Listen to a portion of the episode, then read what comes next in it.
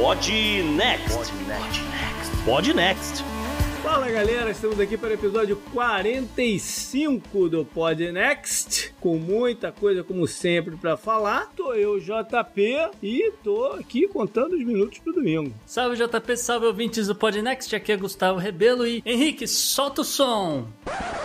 Você não soube me amar. Nossa, Você não Gustavo. soube me amar. Tchau. Tchau, Você não gente. soube me amar. Eu, eu vou embora. Você não soube me amar. Pronto. Que beleza. Ouvinte, eu não quero nem me apresentar depois dessa. Como é que a gente faz?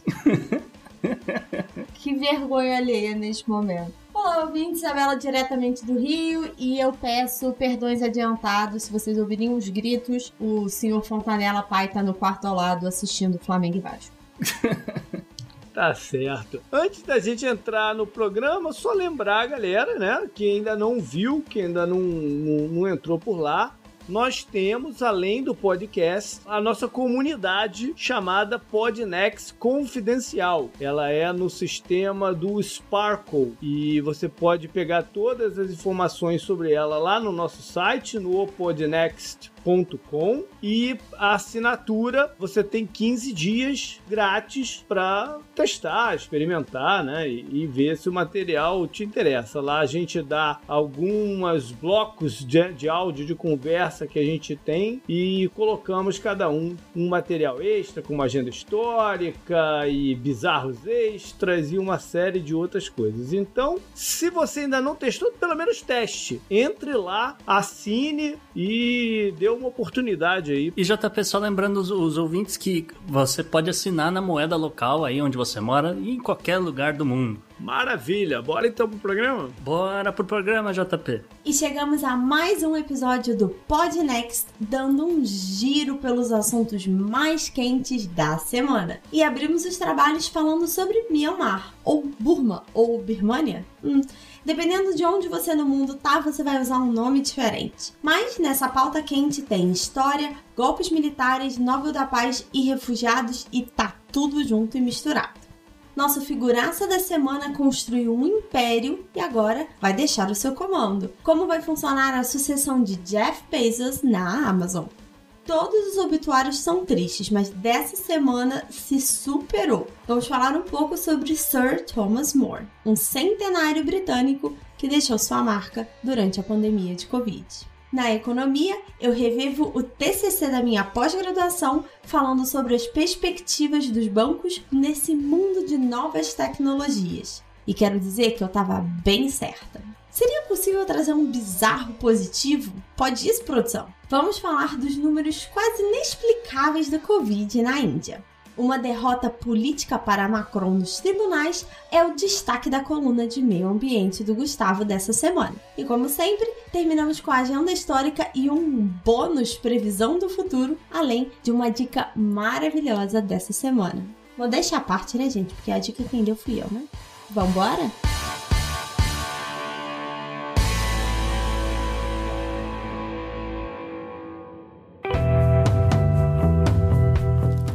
Assunto quente da semana.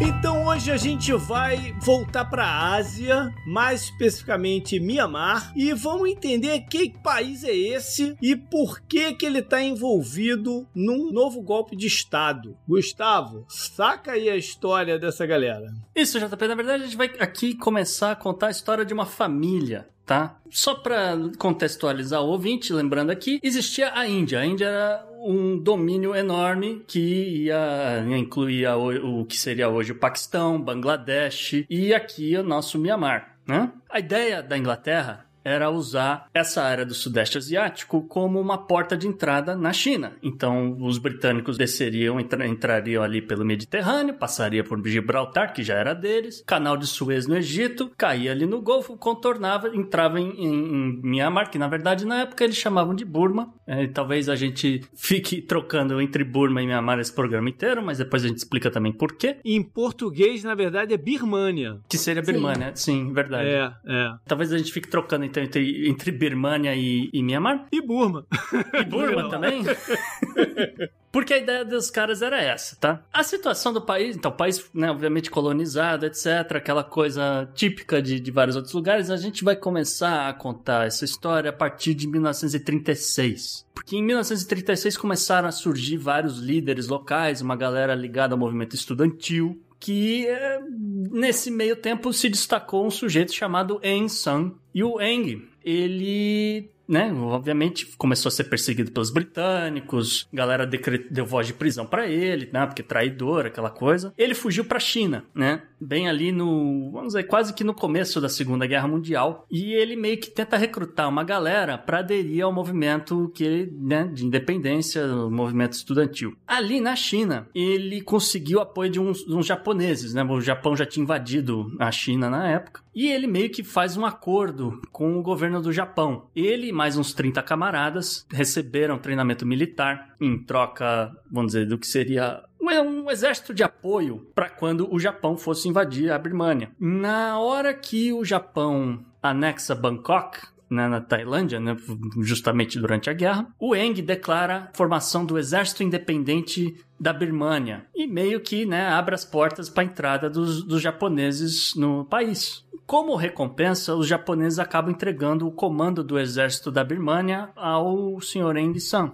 E aí, né, coisa começa a complicar na guerra. O Eng começa a fazer aliança com outros países, né? Ele vai justamente contactar o Lord Louis Mountbatten. Esse Lord se você não pegou o sobrenome, ele é tio do príncipe Philip, hoje casado com a, ainda casado com a rainha Elizabeth. E o, né, ele era justamente Lord da Birmania. E ele meio que acaba atraindo o exército do Japão, se aliando aos britânicos, tá? E começa a passar informações, aquela coisa de espionagem, tudo clássico, né? Quando termina a guerra na Birmânia, os lords britânicos retornam para o país, né? Aquela coisa. E eles meio que ordenam que o, o Wen San seja preso, porque afinal de contas, 10 anos antes, eles já tinham dado voz de prisão para esse camarada. E, né, obviamente, os britânicos sacando ali, ah, esse, esse, cara agora é do exército, ele acha que, né, vai continuar aqui não sei o quê. Não, a gente quer manter a colônia, né? E aí, obviamente, rolou uma, toda uma confusão dessa de quem que ia ser o presidente, o primeiro-ministro, o que quer que seja. Então, tinha um vácuo de poder, né, para ser exato.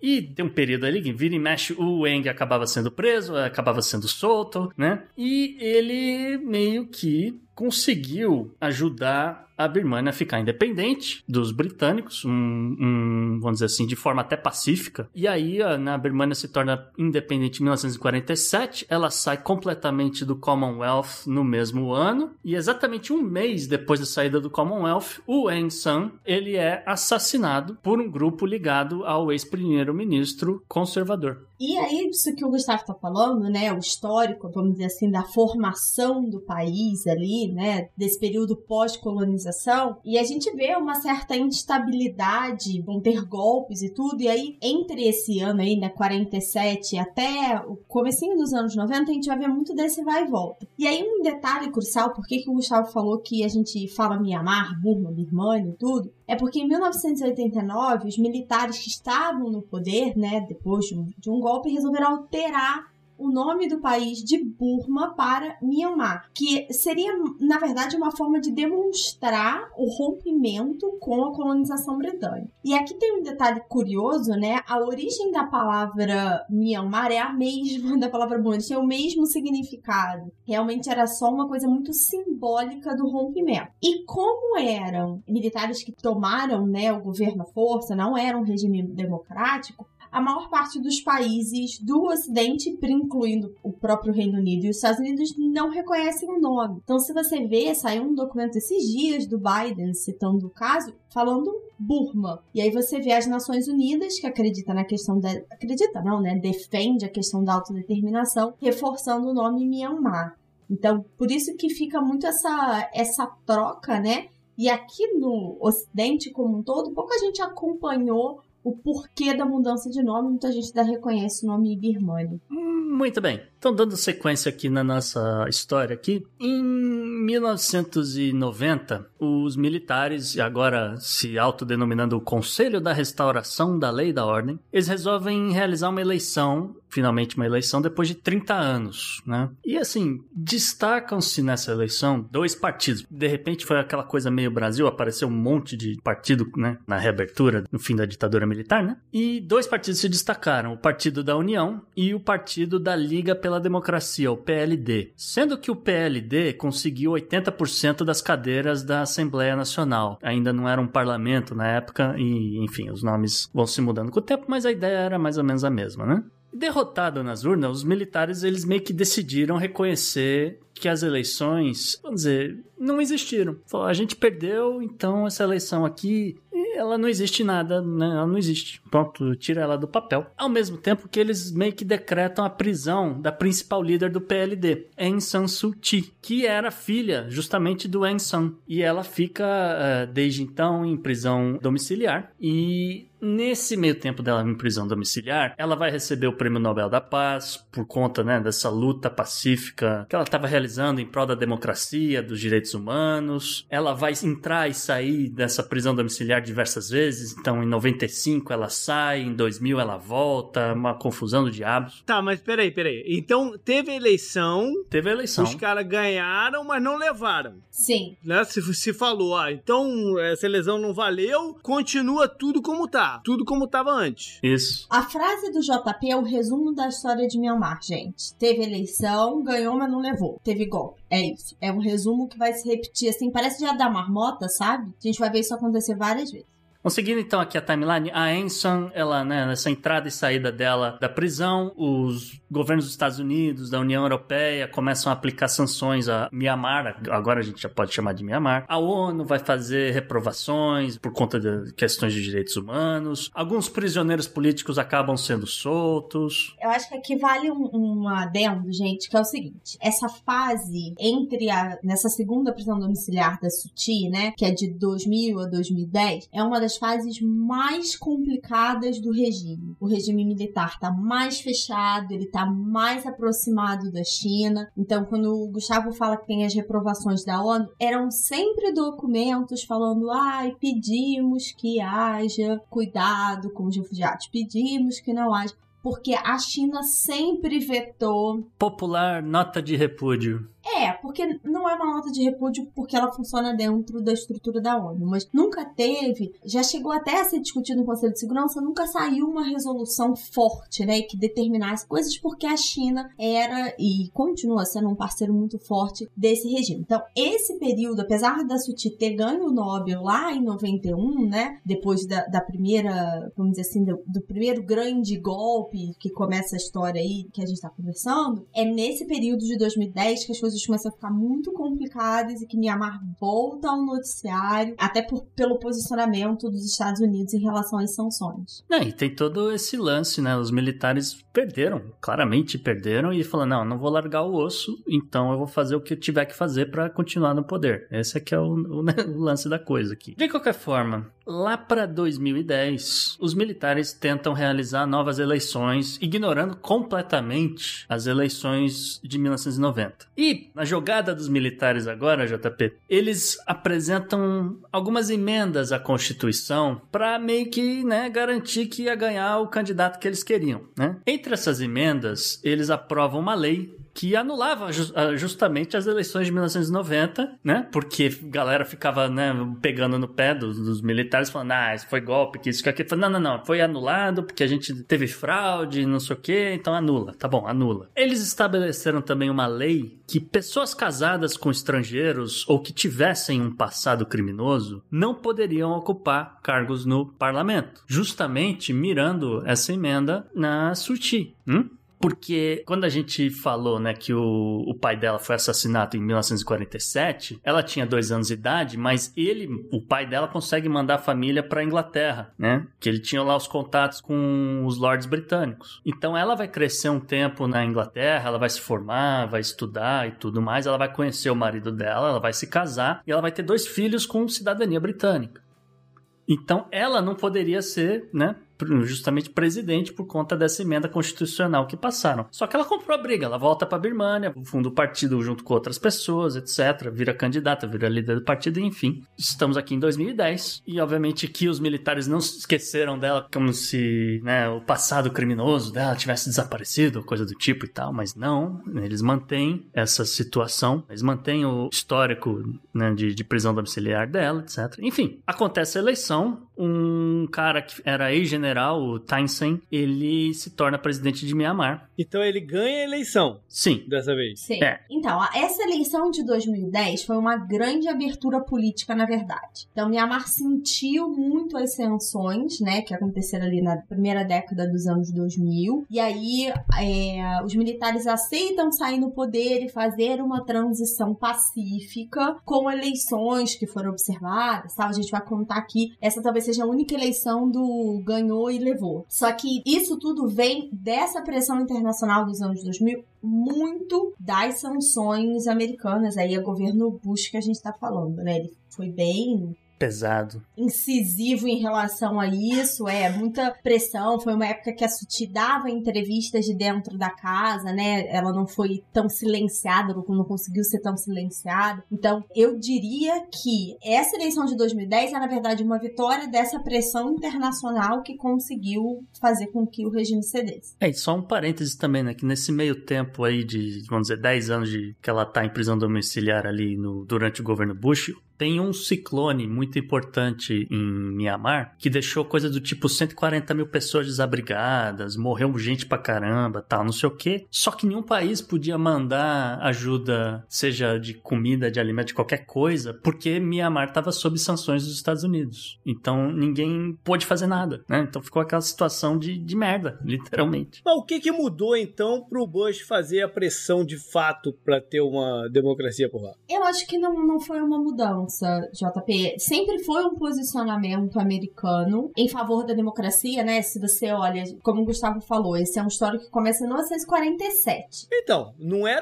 não- antes, antes não interessava, né? Agora passou a interessar. Não, eu acho que nem é interessar, não. Eu acho que é o tamanho da pressão no momento do país. As coisas se encaixaram. Você também tem um fato histórico aí, né? Que é o. o no- no- nesse momento, não existe mais um medo do país se tornar um país comunista. Sim. Então facilita você promover o Estado democrático. Porque enquanto existia esse medo, não, não fazia sentido para os Estados Unidos botar força para ter demo- democracia. Né? Deixa os militares lá que não tinham relacionamento com, com a União Soviética, deixa os caras eh, no, no poder. Aí, aí isso é uma mudança. Sim. Talvez tivessem bigger fish to fry, sabe? É, Mianmar era- não- não tinha ali muita, muita coisa acontecendo. E aí, o Gustavo falou, teve a questão da, das sanções. E aí começa a rixa é, depois que acaba a Guerra Fria, né? Porque no Conselho de Segurança você tinha sempre Estados Unidos e Rússia travando tudo. Quando acaba a Guerra Fria, isso vira um pouco Estados Unidos e China. E esse foi um caso muito emblemático, Estados Unidos Sim. e China no Conselho de Segurança. Então, É porque é o- começo da China, né? É o Uhum. começo da China como um player maior. Mas provavelmente é, os militares de Mianmar tinham se aproximado dos chineses. Então essa é a Sim. mudança. Como Sim. eles se aproximam dos chineses, aí os Estados Unidos agora querem uma democracia lá, entendeu? Porque a pessoa tem que entender o interesse internacional. Porque pressão internacional só existe se tiver um interesse específico. Se não tiver um interesse específico, ela não existe. Ela fica só na hashtag ou na canção lá, free não sei quem, entendeu? Fica só nessa. Pra ter uma ação de fato, tem que ter uma mudança de interesse, né? Não sei se eu concordo com isso, JP. Eu acho que sempre teve e o governo Bush, ele era muito menos tolerante, se a gente pode dizer assim, né? Compara com ante- antes você tinha a Guerra Fria, depois você tem um Clinton que, né, democrata, uma coisa mais globalista, e você tem o Bush que resolve apertar essas relações. E aí, Mianmar aparece nesse, nesse tabuleiro como, sei lá, um player razoável de você usar. Eu também acho que existia um medo de, de Mianmar virar um novo Vietnã, né, JP? Então, os Estados Unidos não queria botar tropa lá pra tirar os militares do poder, Ah, né? não. Então, Mas olha, é, não, não, não, não interessa. Não convia, Mas olha é. só, uhum. aí o cara assumiu, o general, o ex-general. E aí? Aí teve eleições parlamentares em 2012. E aí sim, finalmente, a Suchi ela consegue ser eleita, né? O PLD nessa eleição conseguiu 43 das 45 cadeiras que estavam disponíveis no parlamento. Tipo, vitória esmagadora. Né? E isso acaba catapultando o partido para as eleições gerais de 2015, que também eles vão vencer com facilidade e tudo mais. E agora eles chegam ao poder. Né? O PLD chega, enfim, ao poder. Só que eles têm um problema, um problema constitucional, porque a, a líder do partido é a Suti e ela não pode se tornar presidente. Então, eles meio que armaram uma jogada. O parlamento confirma a presidência do Hitin Kyo, que era um grande amigo dela. E, né, o primeiro, vamos dizer assim, o primeiro ato após a posse foi nomear a Suti conselheira de Estado ele meio que, na verdade, ele começa a nomear ela para ah, você vai ser conselheira da saúde, da educação, da economia, disso, dizendo, botou ela em um monte de, de, de cadeira que, e cargos que só o executivo consegue criar. E aí depois que ele faz isso tudo, ele fala, e para coroar tudo, você vai ser também a conselheira do Estado. Então ela não era... Isso, isso em 2015. 2015, Sim. 2016, estamos tá. ali no... Tá bom. É ela não é a presidente de fato, mas ela está em todos os setores importantes do executivo de Myanmar, né? Uhum. É claro que os, os militares estão vendo toda essa situação e estão olhando que, né, falando, pô, isso, isso aí é um golpe constitucional. os militares falando em golpe, né?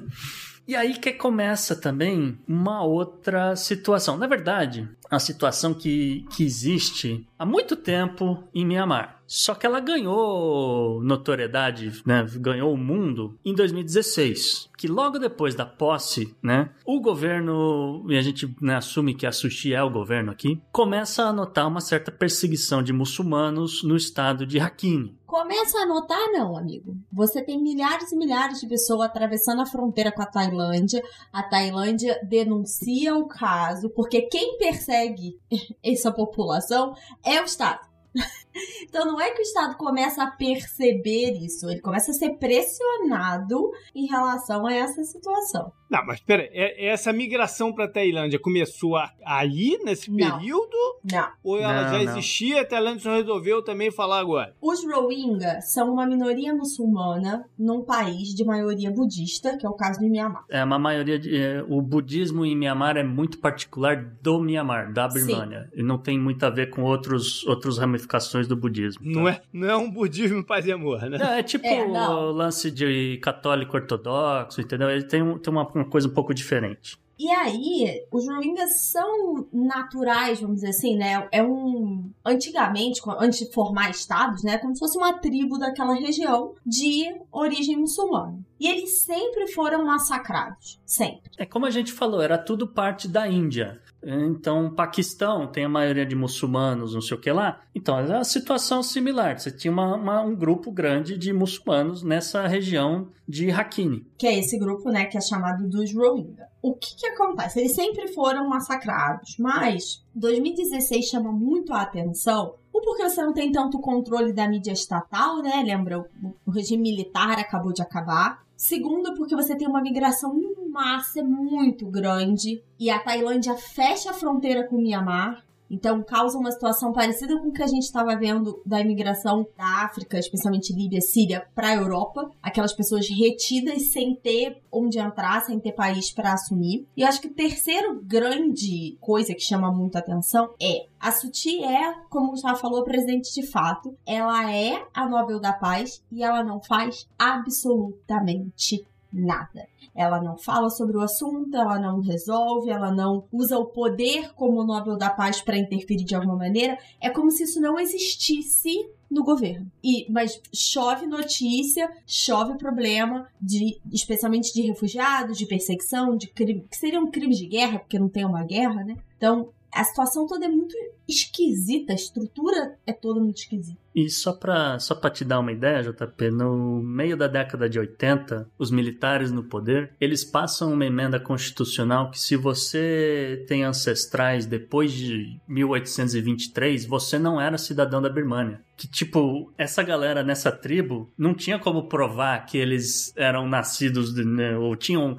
avô e avó e parente, o Diaba 4, nascido depois de 1823, porque é uma tribo. Então eles não têm direito a nada. Então, mas se nada mudou no tratamento desses caras, o que quer dizer é que esse governo segue a linha do anterior e que, de um modo geral, interessa para o resto da população que essa galera ruim não tenha direitos, não tenha privilégios. Isso faz parte da vontade popular da, de Mianmar, tá? Senão você ia ter algum tipo de modificação no relacionamento. Então isso faz parte. Então ela só segue a mesma linha, né? Do que a vontade popular. Eu não sei se eu gosto dessa definição de vontade popular. Existe é. um preconceito geral do país, mas sempre uhum. foi um assunto muito hush-hush, né? Não falamos sobre isso, não lidamos sobre isso. Uhum. É, e se você falar assim, ah, é uma vontade popular porque ninguém nunca protestou, amigo, até dois anos atrás era um golpe, né? Então, assim, um, um, uma ditadura. Então não tem como protestar. É, e aí essa situação que o, que o Gustavo falou, né? Eles são, eles não são cidadãos de lugar nenhum. Pois é. Então eles não conseguem nem, tipo assim, ah, eu, eu sou um refugiado, vou, dar, vou dar, entrar com pedido de refúgio. Como? Sim, mas a gente tá falando de 2016. A gente tá em 2021 e a situação dele não melhorou em nada. Então quer dizer que passou-se o tempo e continua sem ser uma prioridade da população que isso se resolva. Aí eu concordo. Acho que daí a dizer que o massacre é uma vontade popular ou que não, não essa, o tratamento a essa população é uma vontade popular é um, um, um salto. Eu acho que nunca se falou sobre o assunto.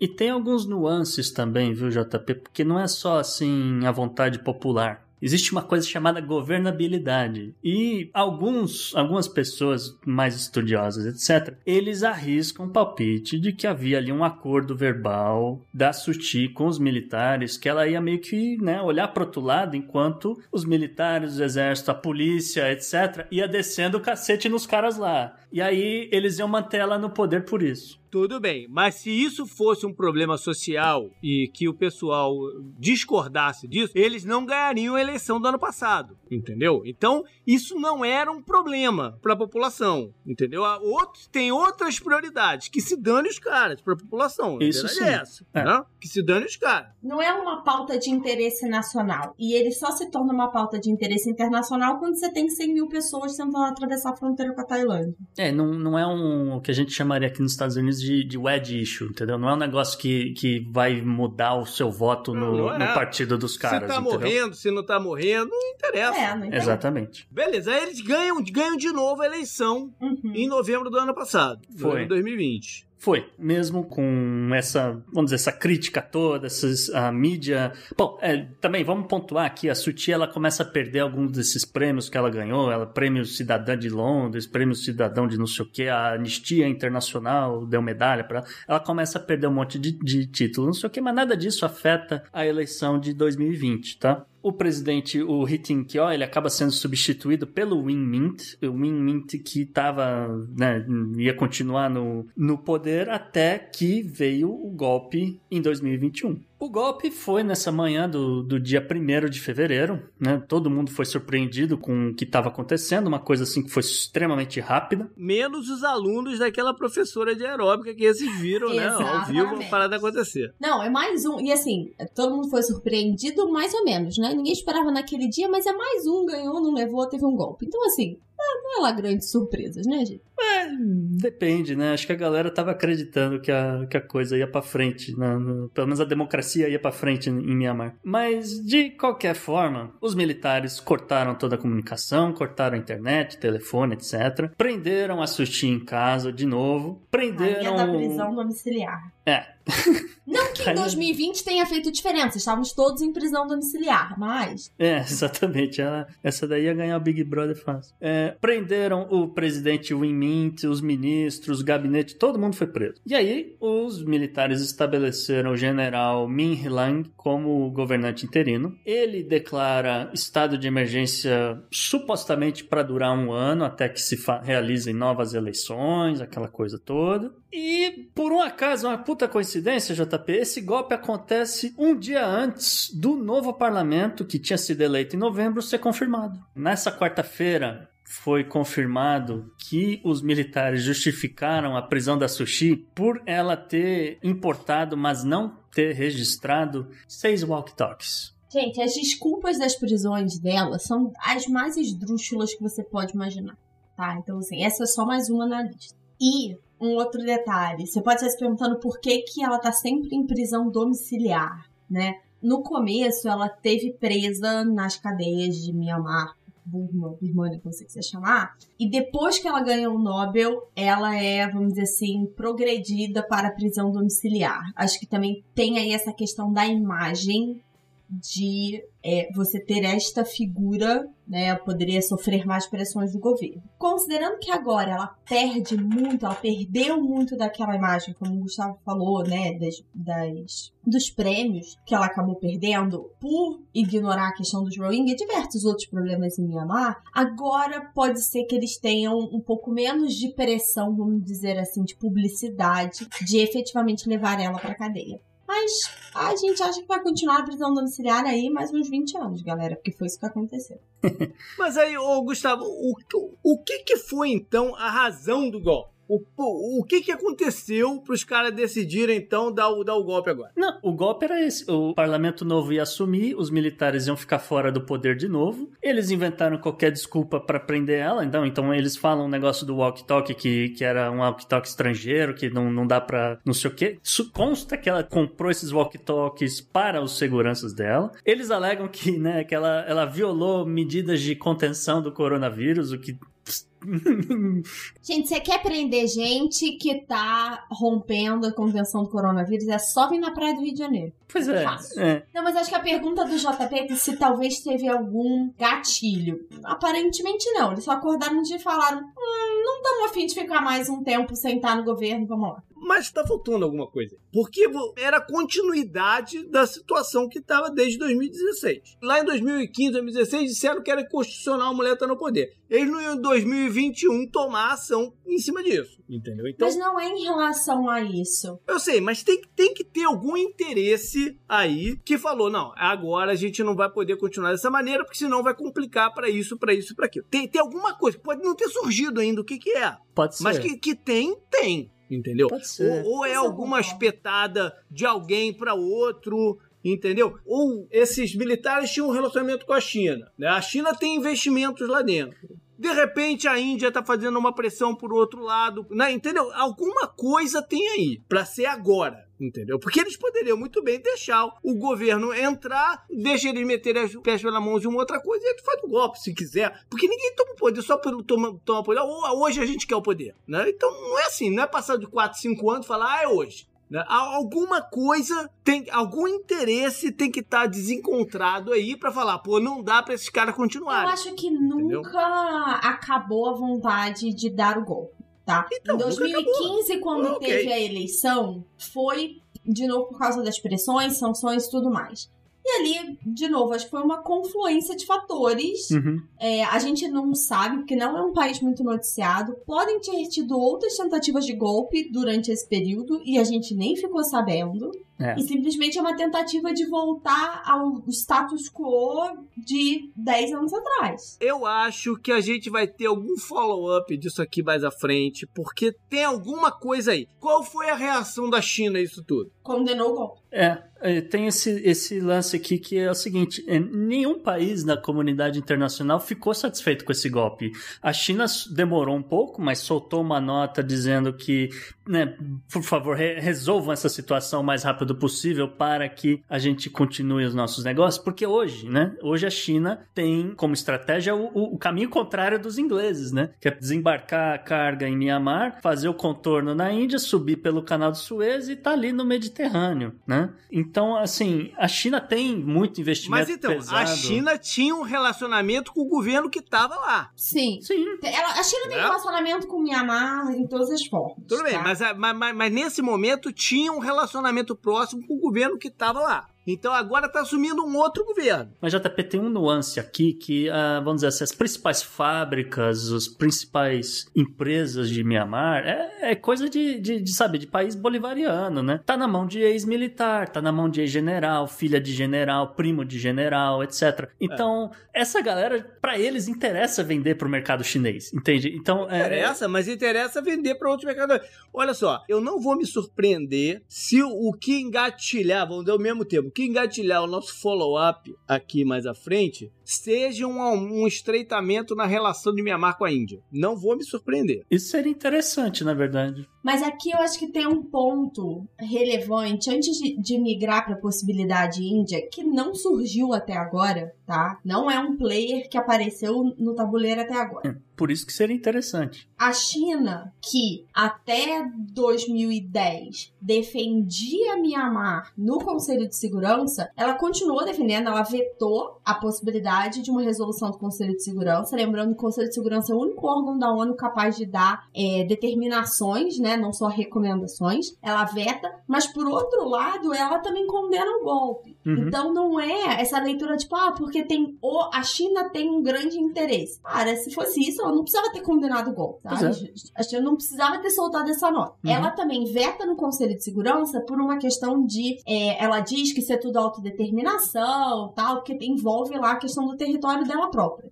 Então tem toda uma coisa pro outro lado. Só para concluir a repercussão, né? O governo Biden, obviamente, está estudando a reinstituição das sanções de 97, né? E tudo que o, que o governo Bush fez depois. Então, é, isso tudo parece que vai voltar. A União Europeia aparentemente vai fazer a mesma coisa. E, enfim, outras coisas agora mais internas. Profissionais de saúde, né, de pelo menos 110 hospitais de Myanmar, começaram um, um ato civil de desobediência, pararam de trabalhar no meio meio da pandemia. Isso também é um negócio que não interessa para ninguém. O sindicato de professores de Mianmar, aparentemente as escolas ainda estavam funcionando. Eles, eles têm mais ou menos uns 100 mil membros. Eles aderiram a essa greve geral dos profissionais de saúde. E tá rolando toda uma campanha de boicote a produtos de empresas que, como eu falei, são ligadas a ex-militares. Então, é coisa de telefonia, de bens de consumo, né? Cerveja, café, é, chá, principalmente é, chá de uma marca que pertence justamente à filha do general Min Hilan. E nessa manhã de quinta-feira que a gente está gravando, a população saiu às ruas batendo panelas, falando para os militares saírem do poder, para respeitar o resultado das eleições, etc. Então tem, um, tem uma situação que não, não tá muito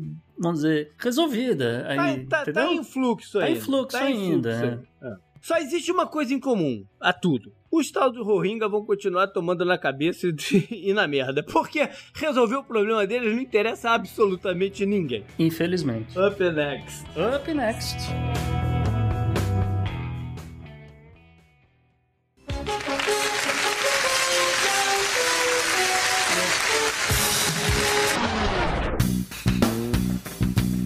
A personalidade dessa semana é o ex-homem mais rico do mundo, é isso? Jeff Bezos não é mais o homem mais rico do mundo e também não será mais o presidente da Amazon a partir da metade deste ano. É, e foi muito curioso porque a Amazon soltou os resultados né, da, da empresa e junto anunciou como se nada tivesse acontecendo que Bezos vai deixar o cargo. Então, na mesma, no mesmo anúncio que falou sobre o dobro de lucro em comparação a 2019, a Amazon anunciou que ele deixará de ser o que eles chamam de presidente diretor, que é a pessoa que gerencia a empresa no dia a dia, e vai assumir a presidência do conselho. O novo chefe de fato será Andy Jassy, que atualmente lidera a Amazon Web Services. Talvez vocês já tenham visto aí a sigla AWS. Ela aparece em vários lugares, que é o braço do negócio sobre armazenamento e processamento de dados. E para mim a parte mais curiosa é, primeiro, pouca gente sabia quem era o Andy Jassy e pouca gente sabe o tamanho e a importância da AWS. Então, ela nasceu com uma simples ideia de alugar os espaços ociosos nos servidores da Amazon, que sempre foram muito grandes e não processavam essa quantidade de dados e hoje é simplesmente a parcela, uma das parcelas que mais cresce e mais dá lucro para a Amazon. Então, de uma ideia simples, como parece que é tudo que o Bezos faz, ele continua ganhando muito dinheiro. Bom, é, eu acho que isso tudo aí tem muito a ver com o timing do que está né, tá acontecendo com, com a Amazon aqui nos Estados Unidos e o que ele quer para o legado dele. Né? Ele está cada vez mais voltado para esse lado filantrópico e tal. E eu acho que ele está querendo fazer uma separação da imagem dele com a imagem da empresa né, que estão envolvidas em uma série de questões É, não, tem muita coisa, né? A, a Amazon tem várias práticas que você pode considerar eticamente não aceitáveis. É, tá, tá envolvida com uma polêmica enorme de venda de, de, de tecnologia de reconhecimento facial para a polícia. É, enfim, tem, tem um monte de coisa aí que de repente ele tá querendo se desvincular um pouquinho né, do, da imagem para seguir o negócio dele. Eu também olho, você citou essa coisa da filantropia, me lembra um pouco do movimento que o Bill Gates fez, né? Sim, Da, da importância de construir a imagem, de construir a empresa. E depois que o império tá lá movimentado, o Bill Gates, hoje, se não me engano, nem mais presidente do conselho da, Não, não da Windows. A, a é. única diferença é que a Microsoft nu- nunca Microsoft. enfrentou o, o, o tipo de, de questões que a Amazon tem enfrentado agora. É, teve um caso, a gente já falou sobre isso, né? O primeiro caso envolvendo empresas de tecnologia teve a ver com Windows, né? Com a, a- a instalação do Windows nas máquinas, mas não. a- as empresas de tecnologia não tinham o poder que elas têm hoje, nem o tamanho que elas têm hoje. Então, isso aí. E, e o Bezos também andou se envolvendo em questões políticas, né? O Trump atacou bastante ele principalmente no, na primeira metade do governo. Então, também acho que tem um desgaste, tem uma questão pessoal, ele divorciou há pouco tempo. O cara tá rico, deixa ele aposentar, JP. E agora ele vira, ele vira chairman e, e agora ele meio que também vai poder coordenar ações de, de compras e fusões, né? Com, da Amazon com outras Uhum. empresas e tal. Então não é um É. trabalho chato, é legal. Up next. Up next.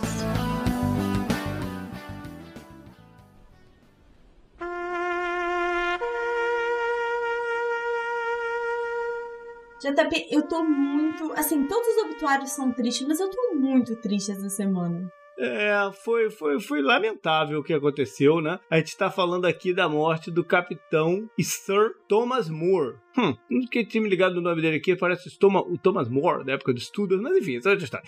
Ele faleceu no dia 2 de fevereiro, aos 100 anos de idade, e infelizmente por Covid. Mais especificamente, infelizmente, eu vou ressaltar infelizmente pelo que a gente vai falar da história dele aqui. Ele foi capitão do exército, né? Ele teve no exército. Na época da Segunda Guerra Mundial, ele estava alocado lá na, na Índia e Burma, Ai, né? tá vendo? Mianmar. Ele, ele não teve uma carreira no exército assim de tão. É, é, vamos dizer, não, não, não quero usar o termo destaque, mas de, de grandes né, notoriedade. Ele sai do exército em 46 e aí vai ter uma vida civil, né, especialmente em empresas de construção, e ele se torna um- uma figura, um nome, né, de fato, ano passado. Aos porque aos 99 anos de idade, ele resolveu fazer. um- ele teve uma, uma iniciativa que deve ter surgido como uma brincadeira, um desafio ou qualquer coisa assim. Uhum. Que ele ia fazer uma caminhada. É, inglês, Né? né? Rolou uma aposta, JP.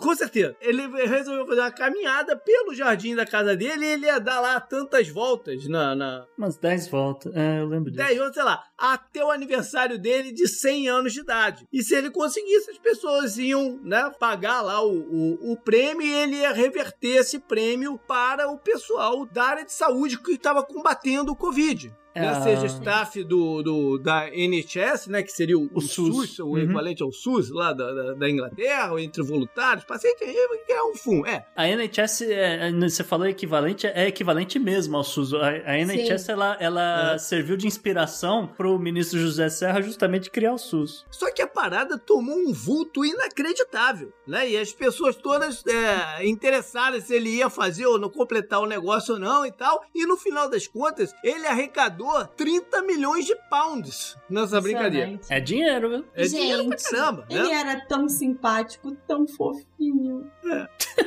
A história, né, tomou tal notoriedade pelo feito e pela, pe- pela circunstância toda, né, do, do, do Covid e tal, que em maio do ano passado, a rainha Elizabeth é, tornou o, o, o capitão Thomas More, então o Sir Thomas More. Ele virou um cavaleiro do reino, numa cerimônia lá com a própria rainha Justo. e tudo mais no, no, no jardim. E agora, puto, vem a notícia né, terrível que ele falece justamente de Covid, que ele ajudou a combater, vamos dizer, né, combater não, não é o termo, mas enfim, que ele foi um, um personagem um na. É, um ícone nessa, na, nesse nosso período e marcando, né, que o momento de, de muitas mortes da Covid lá na, na Europa inteira, especialmente na, na, na, na Inglaterra. Tá feia a coisa ainda na Inglaterra. Tá, Sim. tá feio.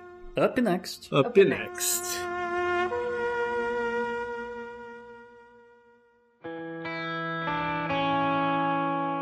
Economy. Economy. Economy. Economy. Economia mundial.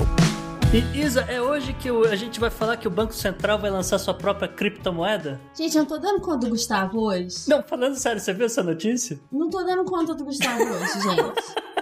Ninguém merece. Vocês, por favor, tá? Me, me apoiem aí nas redes sociais, porque tá difícil essa gravação hoje. Vai ficar pra próxima, então.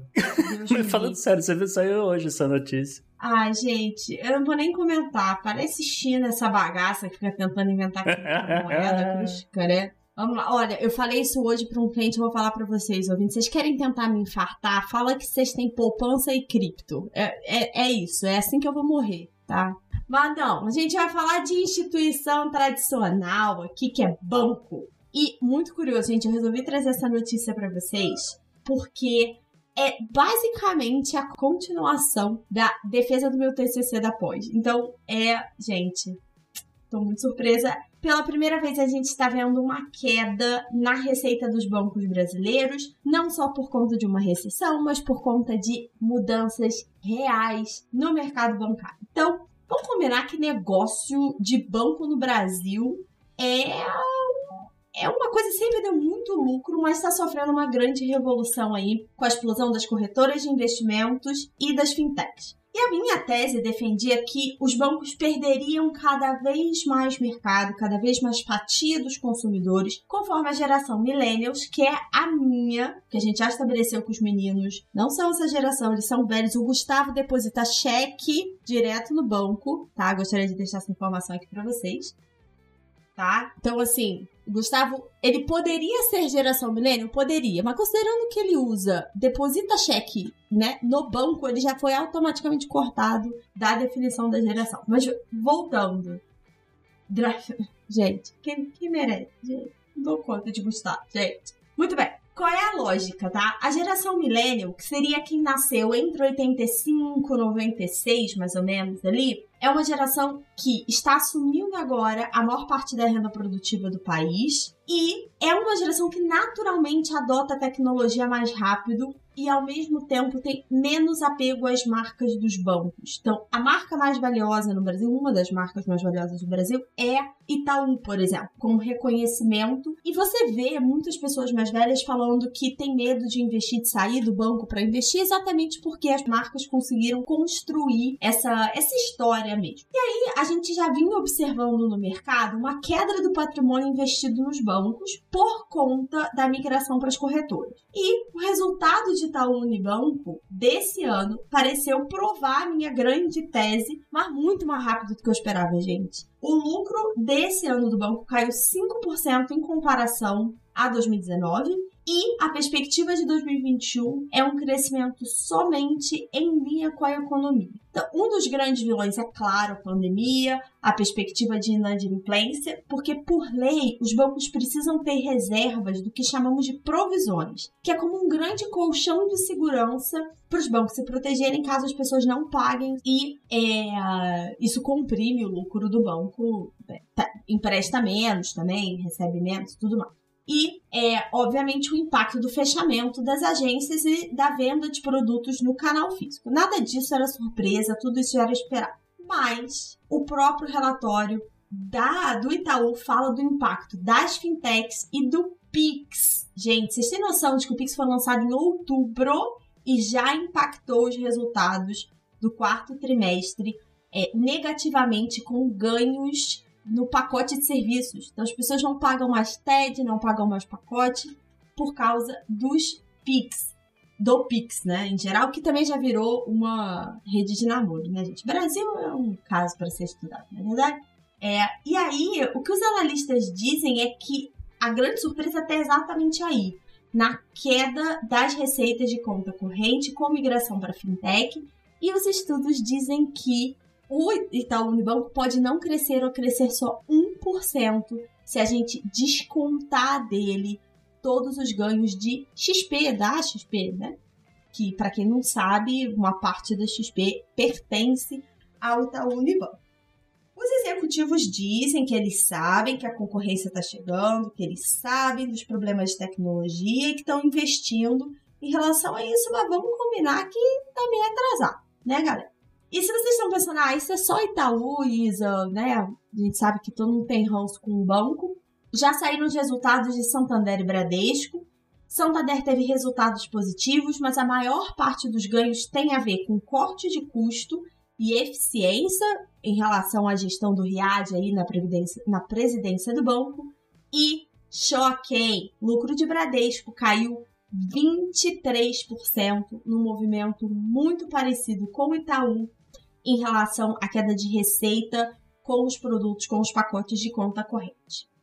E para você, professor que me deu 9,5 no meu TCC, tá aí. Eu estava certa, meu bem. Agora a gente vai uma pergunta. Você tá com pena deles, não? Não, nem um pouco. Ah, tá. E a outra coisa é o seguinte: é, se, se esse é um movimento de acordo com as, com as tecnologias e uma mudança de, de perfil das pessoas, uhum. como é que se compara com o que está acontecendo em bancos do, do resto do mundo? Estados Unidos, por exemplo, e, e Europa? Então, o problema de comparar Brasil com os Estados Unidos é porque nos Estados Unidos você encontra muitos bancos regionais. E aqui no Brasil a gente teve uma consolidação muito forte quando você vira plano real e os bancos regionais quebram. Você hoje no Brasil você tem Banrisul, acho que você tem um no Pará ainda que sobreviveu, e agora você tá vendo os bancos digitais que entram aí nessa lógica de fintech, tá? A Europa já tem um perfil diferente, JP. O movimento aqui no Brasil tende a seguir o da Europa, só que os bancos europeus são muito mais tecnológicos do que os americanos e os brasileiros. Então pode ser que lá não haja uma influência tão forte de fintech, de banco digital, porque houve uma movimentação mais rápida dos bancos que estão lá. Então, por exemplo, a ideia do Pix, a ideia da, é, da agenda do BC é inspirada no que foi feito na Europa. E, uh, e aí, essa comparação com os Estados Unidos é muito complicado. O mercado americano é muito mais pulverizado. É, mas a gente tem o. Não necessariamente o Pix em si, mas a gente tem as transferências de trocentas apps agora. Todo Sim, dia tem um cliente mas... novo.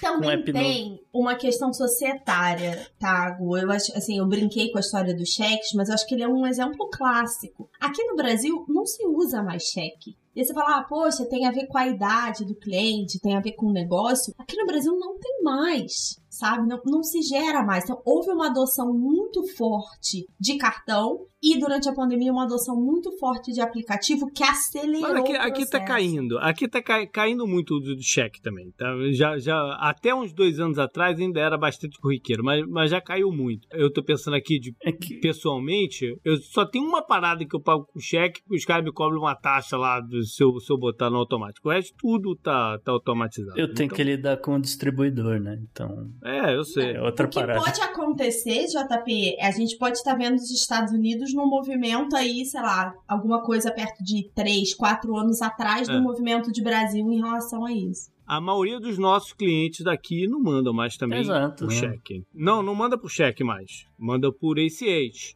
O cliente meu realmente não paga com cheque. O é. cheque que eu, que eu tenho que usar é para lidar com distribuidor, é para lidar com outras coisas. Você pode pagar ele por ACH? Poderia também, poderia também. É. Mas a galera prefere o negócio impresso que eu posso fazer.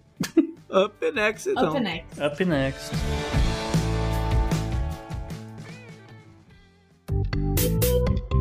Our enemies are innovative and resourceful, and so are we. They never stop thinking about new ways to harm our country and our people, and neither do we. You can actually see Russia from land here in Alaska.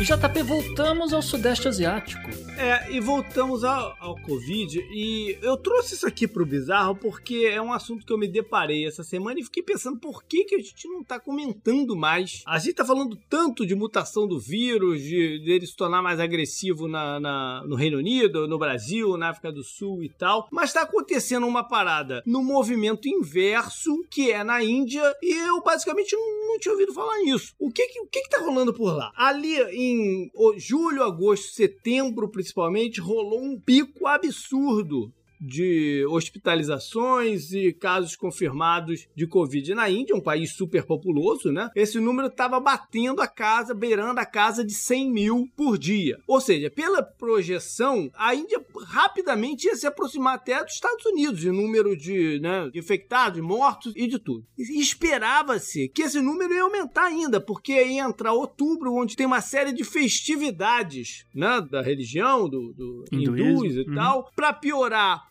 começou a ter um monte daqueles protestos que a gente mencionou no programa passado, não, que as pessoas se aglutinando pelas estradas e tal. Ou seja, se esperava e mais. É uma época do ano que começa a ficar seco, a poluição né, começa a pegar mais e os problemas respiratórios também. Inverno entrando. É. Só que o que aconteceu foi o contrário. A parada despencou a ponto de, no, no dia 26 de janeiro, ter sido registrado no país inteiro 9.100 casos novos Uau. de Covid, contra quase 100 mil que estava em, em setembro. E o pior disso tudo é o seguinte: não, não dá para justificar como, por exemplo, ah, estão testando menos. Não é verdade. Não é verdade que estão testando menos.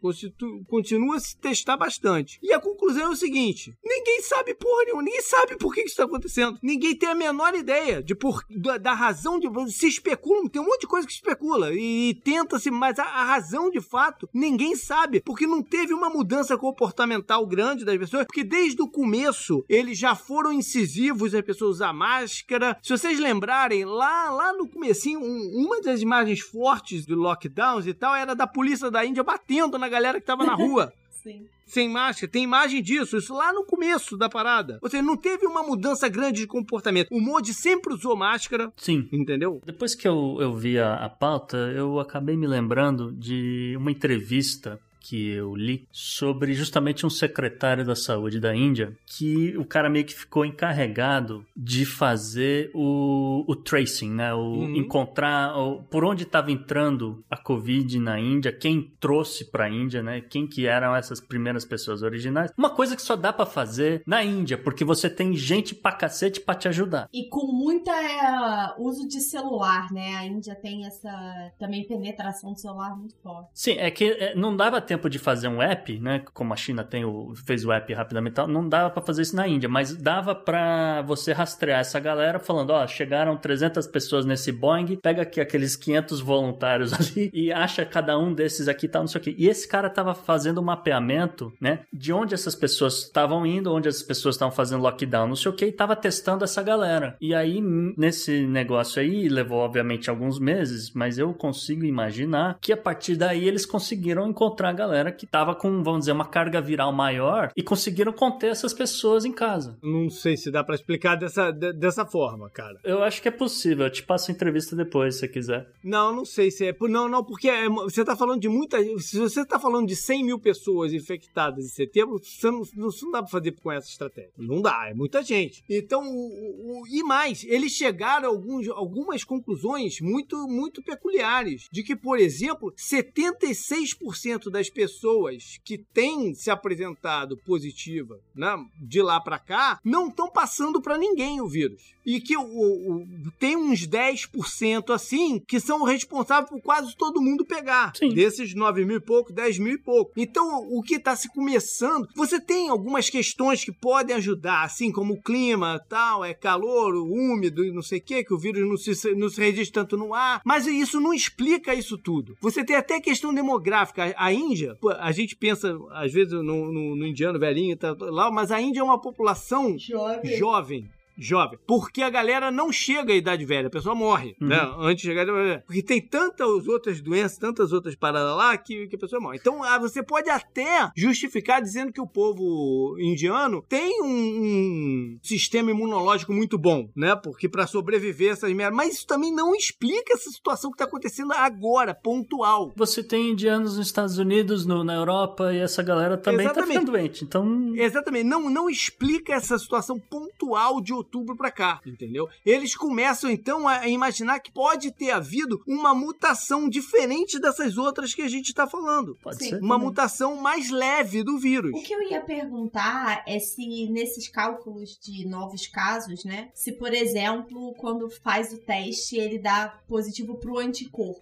Porque aí, será, seria uma mutação ainda mais assintomática, no sentido que você não pega, não tá sendo calculado casos de pessoas que foram completamente assintomáticas. O fato dessa população ser jovem, né? Isso é uma coisa que a gente viu em outros países. Não, de teste aqui a gente tá falando do teste de PCR mesmo, Isa. Mas é isso que eu tô falando, Gustavo. Se você, se você fez uma grande parte de PCR e é, deu negativo, essas pessoas podem ter pego e ficado assintomáticas e nunca testaram na janela correta pro PCR, entendeu? A resposta de tudo é não se sabe. Não se sabe. Né? E aí que por, por, isso que isso aqui tá no bizarro, porque isso daqui era para ser um assunto da gente tá ouvindo toda hora e ter um ter pelo menos mil cientistas internacionais lá tentando estudar o que, que tá acontecendo. Sim. Né? Porque lá pode estar a solução da parada de alguma forma, entendeu? E obviamente que né, o uso obrigatório de máscara em todos os locais Ajuda públicos, bastante. todos os lugares públicos, né? Nos Estados Unidos hoje em dia só ajuda bastante, mas não explica explica essa diminuição abrupta. Mas não explica Não explica.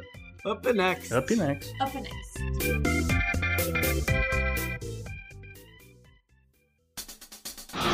Pela união dos seus poderes, eu sou o Capitão Planeta! Vai, Planeta!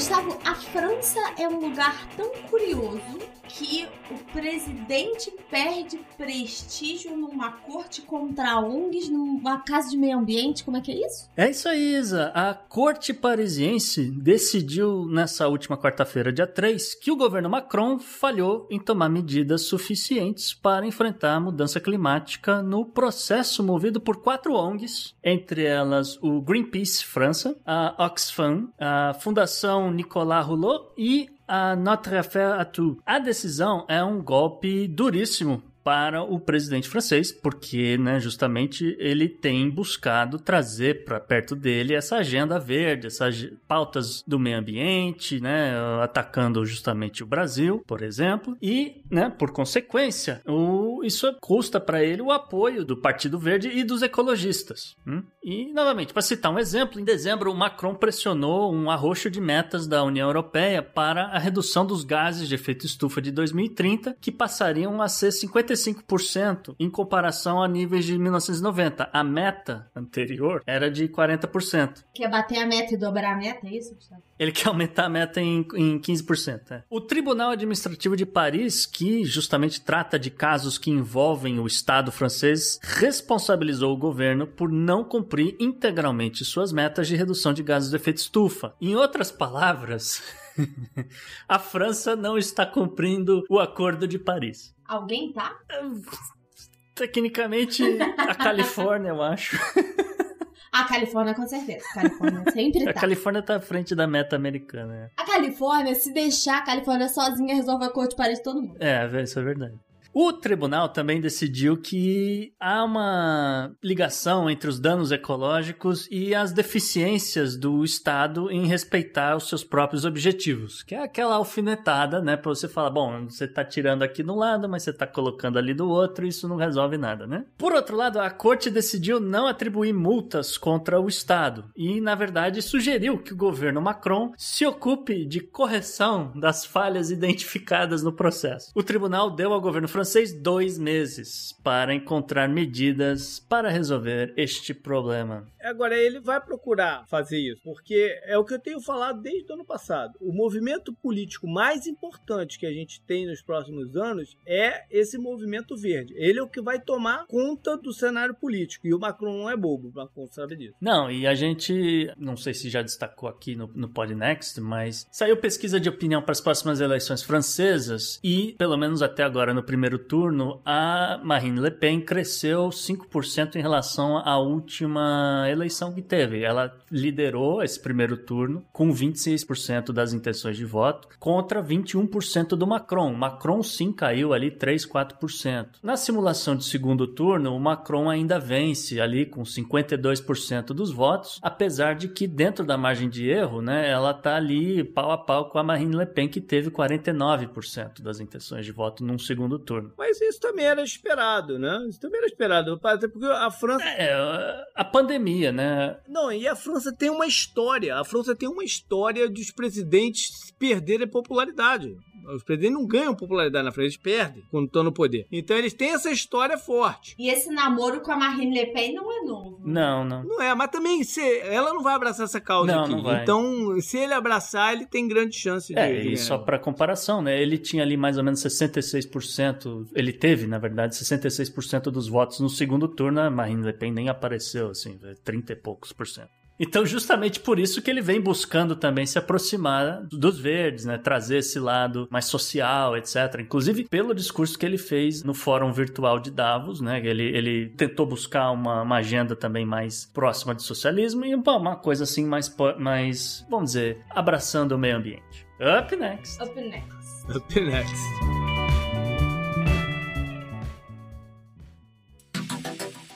Anote no seu calendário.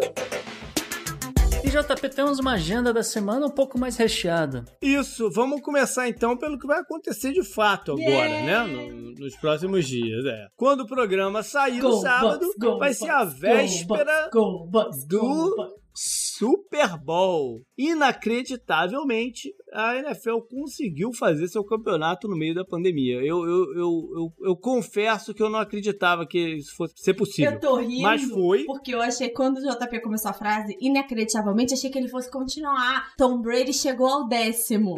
Mas não, meu bem. Não, não. Eu acho incrível o que eles fizeram. Inclusive, essa semana saiu um estudo muito interessante que eles mandaram, a NFL mandou pro CDC americano e pra tudo mais, mostrando como eles fizeram, né? E como a tecnologia de rastreamento de contato foi essencial para que fosse possível. Aí cai de encontro naquele programa que a gente fez ano passado, em que eu dei um piti dizendo que vá se ferrar todo mundo com essa história de liberdade individual, porque se todo mundo tivesse no celular porcaria do Blue, não sei o que, que fosse fazer a aproximação de contato, Bluetooth. que a tecnologia existe, a gente não tava com um milhão de mortos no mundo. Então, a NFL, todos os jogadores, desde agosto, estão usando uma pulseira lá de contato. Se ele que marca próximo de quem eles chegaram cada dia, que usa a mesma pulseira. Entre treinadores, funcionários, todo mundo que se relaciona de alguma maneira com os times. As contaminações aconteciam, eles rapidamente identificavam, identificavam quem teve contato com o cara, isolava todo mundo. Tiveram um ou dois outbreakzinhos, mas todos acabaram sendo controlados. Então, numa organização que você tem 250 pessoas lidando umas com as outras, eu achava que não ia ser possível fazer o campeonato, eles fizeram. A gente chega no Super Bowl, então, com, com um público no estádio, vão ter 25 mil pessoas, sendo que 7.500 a NFL tá dando os ingressos para essas 7.500 pessoas, que são todos funcionários da área da saúde que lidaram com o Covid Bacana. pelo país inteiro esse ano. Inclusive, o dono do Patriots está voando no avião dele 75 pessoas lá pra Tampa. Ah, porque se o Patriots vai estar tá usando um avião pela primeira vez em não sei quantos anos, tem mais é que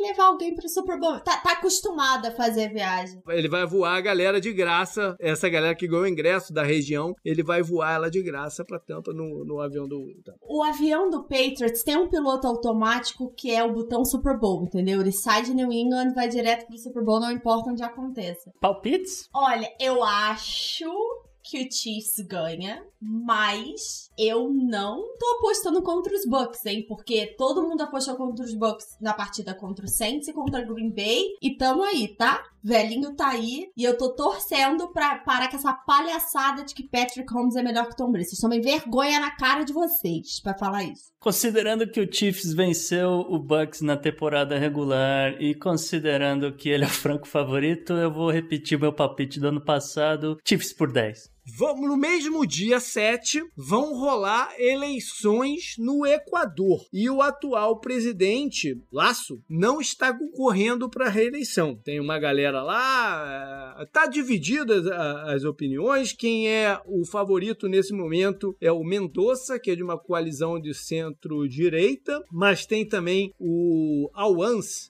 que é um cara meio desconhecido e que tem uma história engraçada porque ele ia ter como vice um ex-presidente do Equador, o Correia. Mas só que ele foi vetado porque ele está sendo investigado por corrupção. Dizer, o Correia que ia ser o presidente, ele era, ele era o nome da parada porque o cara não podia ser. Mas aí ele tentou ser vice, mas não deu certo, mas está rolando lá a parada. E no dia seguinte, fevereiro 8, tem eleições na Somália, onde os dois candidatos é o atual presidente contra o anterior. Ou seja, aquelas, aquelas coisas de África, né? O, o, essas eleições iam ser no ano passado, elas foram adiadas por causa de confusões com o Al-Shabaab, que a gente tem falado bastante deles aqui, né? Os dois prometem lidar melhor contra o Al-Shabaab, mas as coisas vão continuar igual. Infelizmente. Depois da eleição de qualquer jeito. É. Agora vamos passar para a agenda histórica, que eu trouxe aqui umas três coisas curiosas.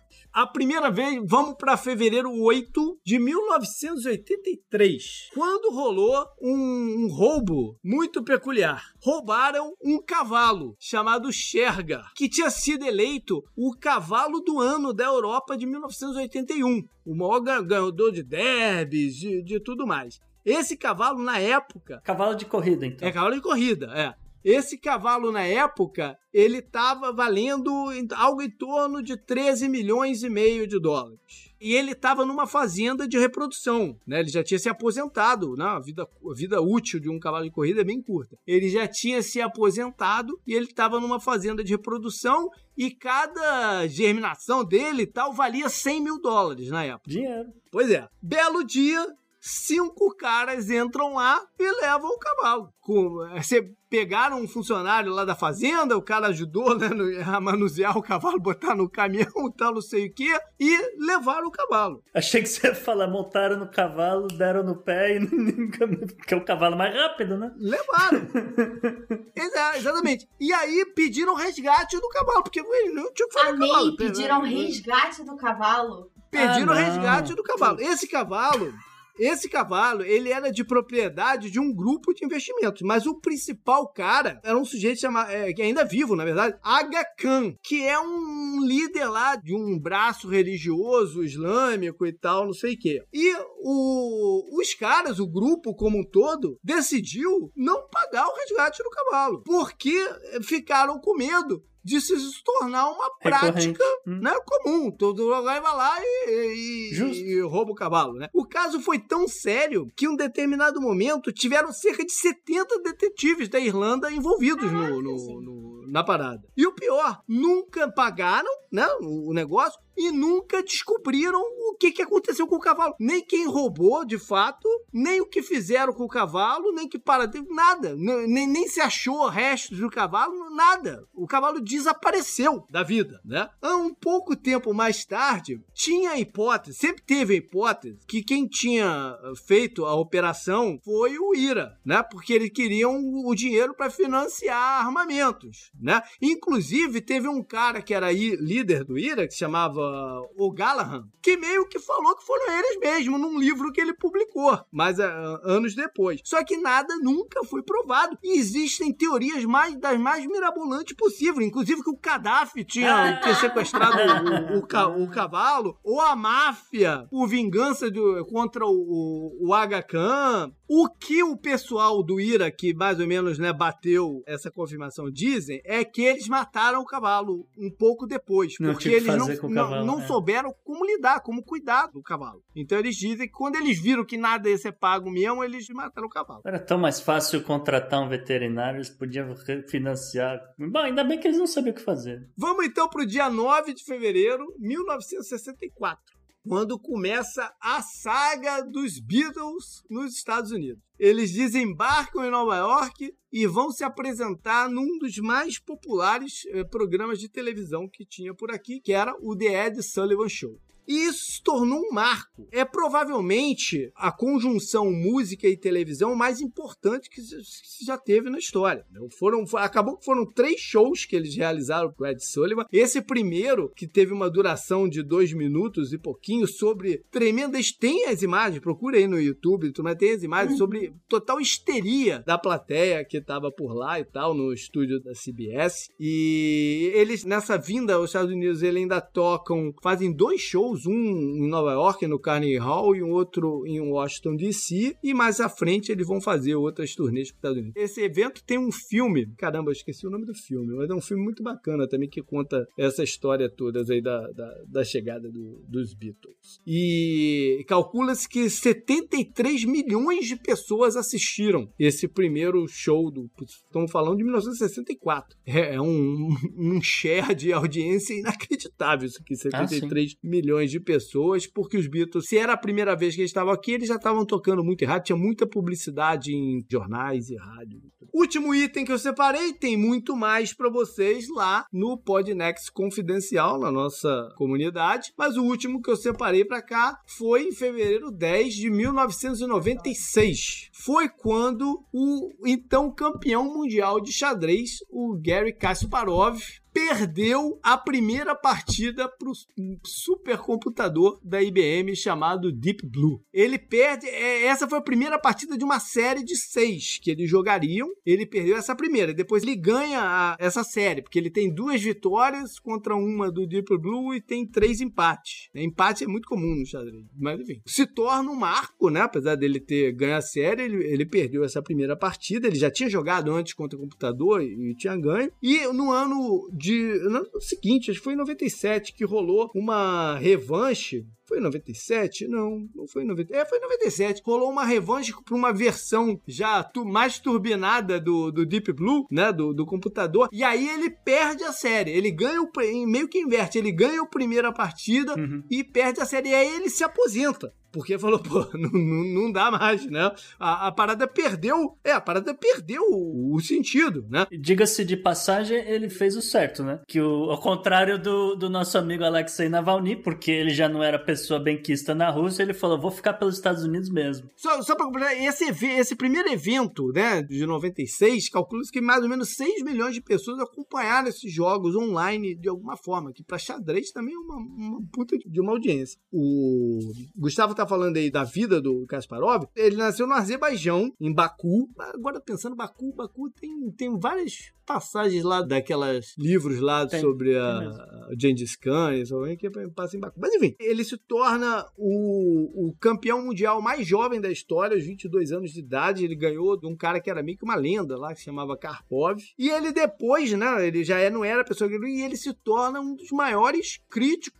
assim, públicos do Putin que tem hoje em dia. Se entrar no Twitter dele, sigam ele se você quer ver críticas ao governo russo. É, é curioso. É, é engraçado. Mas, enfim, o Deep Blue é o campeão, então. E eu queria comentar, se você curte essa ideia de humanos contra computadores, tem um vídeo, na verdade é uma série de vídeos do Watson jogando Jeopardy, que tem é a evolução do Deep Blue, né, para trocadilhos com palavras que seria mais difícil, porque o xadrez tem regras muito óbvias que Jeopardy não tem. Cara, vale muito a pena, é muito legal. E o Watson hoje foi revertido, não sei se vocês sabem disso, meninos. O Watson foi revertido para diagnósticos difíceis. Os médicos médicos jogam, botam input e uh, o Watson consegue encontrar artigos científicos raríssimos e várias pessoas já foram diagnosticadas por causa disso.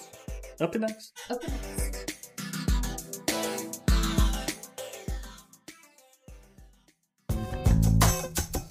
Esse eu recomendo para você.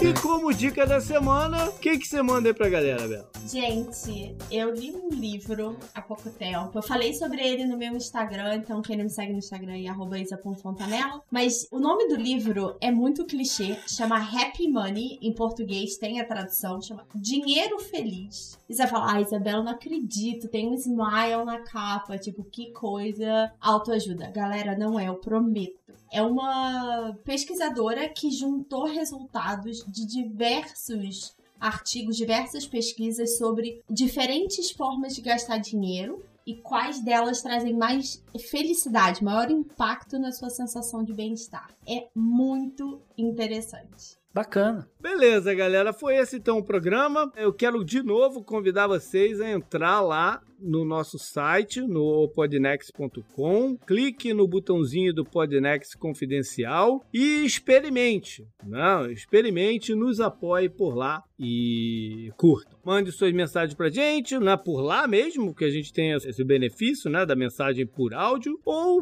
se quiser trocar uma ideia, né, mandando crítica, sugestão, o que quer que seja, pode mandar pro nosso e-mail, pro contato arroba e pode também entrar, né, trocar uma ideia por mídias sociais, pode ser pelo JP Underline Miguel ou para o Gustavo no arroba Gu Underline Rebel. E? Para mim no Twitter no arroba Bela Fontanella, tudo com dois L's e obviamente direto nas nossas redes sociais no arroba opodnext no Twitter e no Instagram. E eu gostaria aqui de deixar dois comentários finais, meninos. O primeiro deles é: Estou revoltada com os nossos ouvintes que não cantaram musiquinha do Castelo Ratimbum no Instagram, hein? Eu passei vergonha, eu cantei Cocoricó e vocês não cantaram Castelo Ratimbum. Comentário 2, nesse livro que eu citei aí de dica, gente, uma das coisas que eles falam é que gastar dinheiro com outras pessoas, investir em pessoas que vocês gostam, aumenta a felicidade. Então, assim, assina o Podnext Confidencial, você ajuda a gente e fica mais feliz. Olha aí. Olha aí. E aumenta a felicidade, você quer mais do que isso? Isso que é o investimento na felicidade. A partir de nove reais, você assina o Podnext Confidencial e ajuda esse projeto. Valeu, galera. Até mais. Tchau, galera. Abraço. Até a próxima.